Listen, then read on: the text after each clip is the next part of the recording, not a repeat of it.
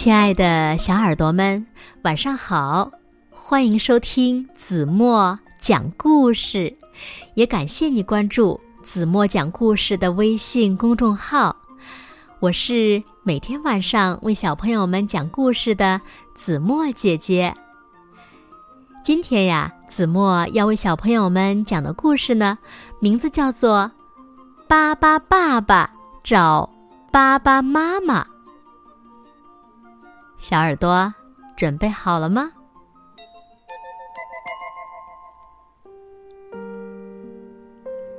这几天呀，巴巴爸爸一直不大高兴。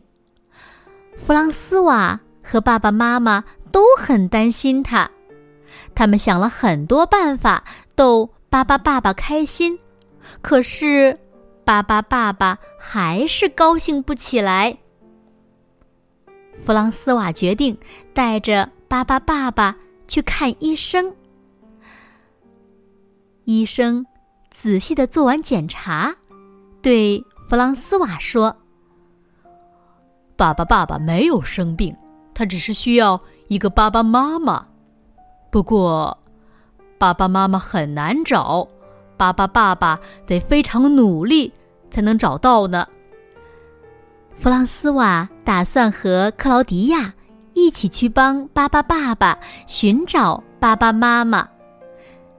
他们的爸爸妈妈都答应了，因为他们知道巴巴爸爸会保护好孩子们。第一站，他们来到了伦敦，请教了一位留着长胡子的先生。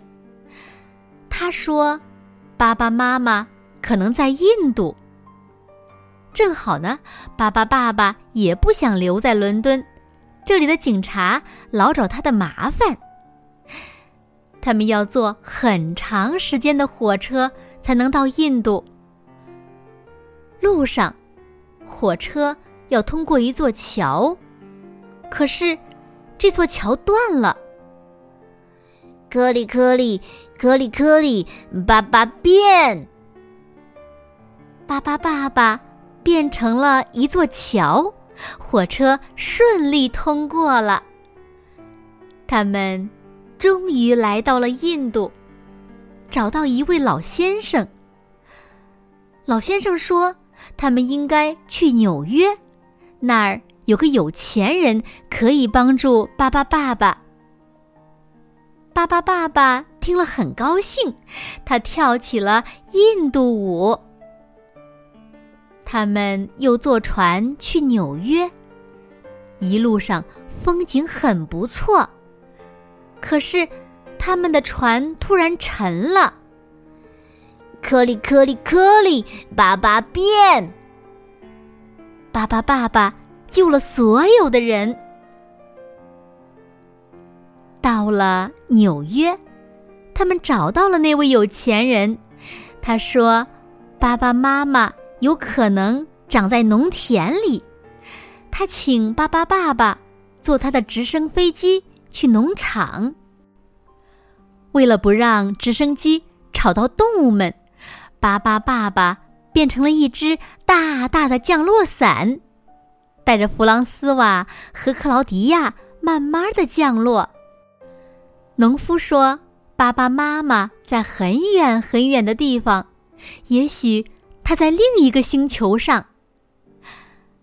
巴巴爸爸带着弗朗斯瓦和克劳迪亚去了很多奇怪的星球，遇到了很多奇怪的动物，还是没有找到爸爸妈妈。他们只好回家了。他们正好降落在弗朗斯瓦家的院子里。终于回家了，巴巴爸爸高兴的哭了。这个时候，院子里突然冒出来一个巴巴妈妈，大家都惊呆了。巴巴爸爸一下子就爱上了巴巴妈妈，巴巴妈妈也爱上了巴巴爸爸。第二年春天，他们有了。七个小宝宝，他们把宝宝们种在院子里。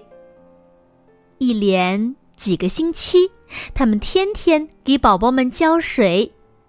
终于，七个宝宝在同一天从土里钻出来了，连医生都跑来凑热闹。他从来没见过长毛的巴巴宝宝，大家可开心了。好了，亲爱的小耳朵们，今天的故事呀，子墨就为大家讲到这里了。哈哈，巴巴爸爸又来了，而且呢，还找到了巴巴妈妈，拥有了七个可爱的巴巴宝宝，成为了真正的爸爸。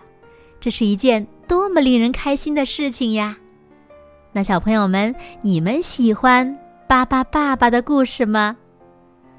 快快留言告诉子墨姐姐吧。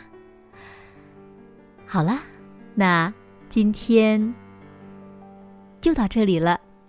明天晚上八点半，子墨依然会在这里用一个好听的故事等你回来哦。你一定会回来的，对吗？那如果小朋友们喜欢听子墨讲的故事，不要忘了在文末点亮再看，给子墨加油和鼓励哦。好啦，现在睡觉时间到了，请小朋友们轻轻的闭上眼睛，一起进入甜蜜的梦乡啦。完喽。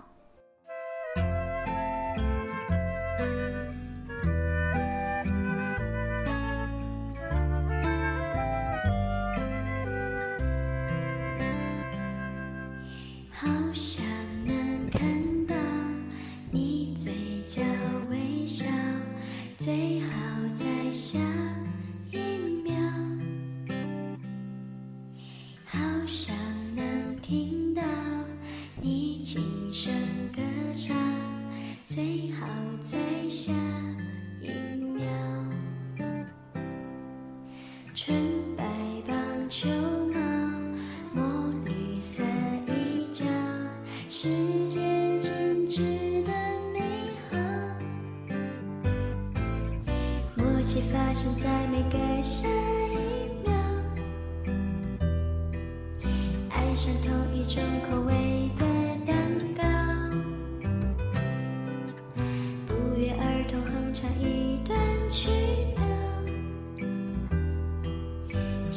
喜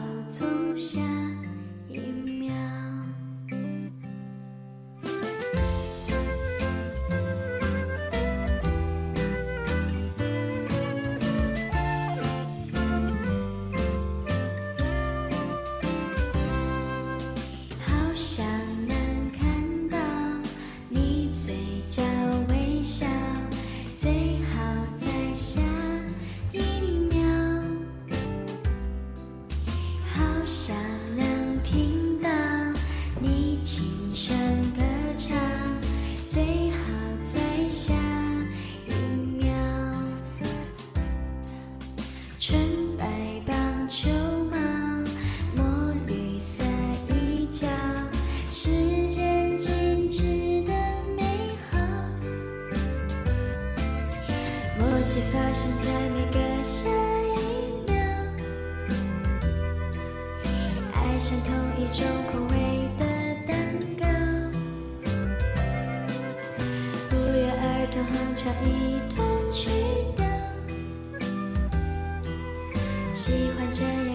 傻傻